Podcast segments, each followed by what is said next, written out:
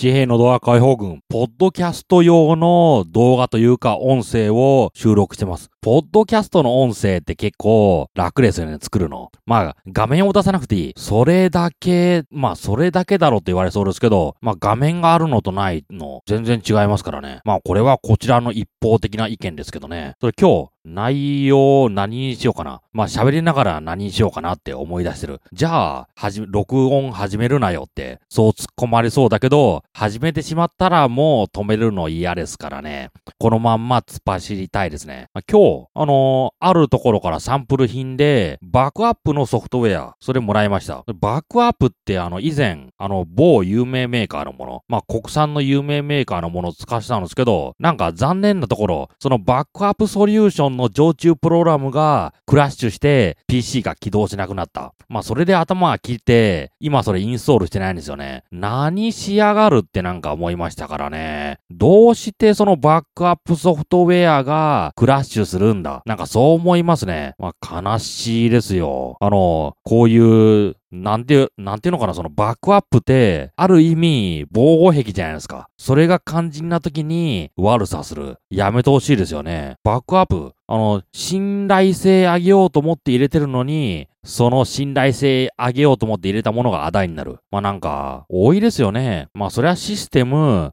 バックアップというものをつければ、それだけ複雑になる。複雑になるということは、それだけ問題も起こる可能性も増えるんですよね。だから本来、バックアップソリューションをつけるより先に、あのシステムがシン、システムがシンプルにできないか。それを考える必要があるんですよね。システムがシンプルだったら、複雑なバックアップソリューションいらないんですよね。まあ難しいところですけどね。あの、Windows だって、この複雑だから、そのバックアップソリューションっていうものが必要なんですけど、まあ、本来、その Windows というシステムが、あの、しっかりしてれば、バックアップいらないんですよね。あの、唯一バックアップ必要なものは、データ。自分のデータだけ責任持ってバックアップ取っとけば、あとは、例えば購入したソフトウェア、あの、ショップっていうか、ストアか、ストアで購入してれば、もう購入履歴があるから、そのまま戻そうと思えばクラウドから戻せる。だからデータだけをしっかり守っとけば、もし OS がクラッシュしても、またはハードウェアが本当物理的にクラッシュしても、こので OS 戻して購入したものをストアから戻して、それでデータを戻す。それで戻せるんですよね。だから、あの Windows とかのシステム、バックアップソリューションが必要なもの、そういうものを作っちゃったのが悪いのかなって思いますね。あの、1点も好きな時に、しっかり購入したものは、もう一度ログインすれば、元に戻せる。それプラス、データは、あの、自分で、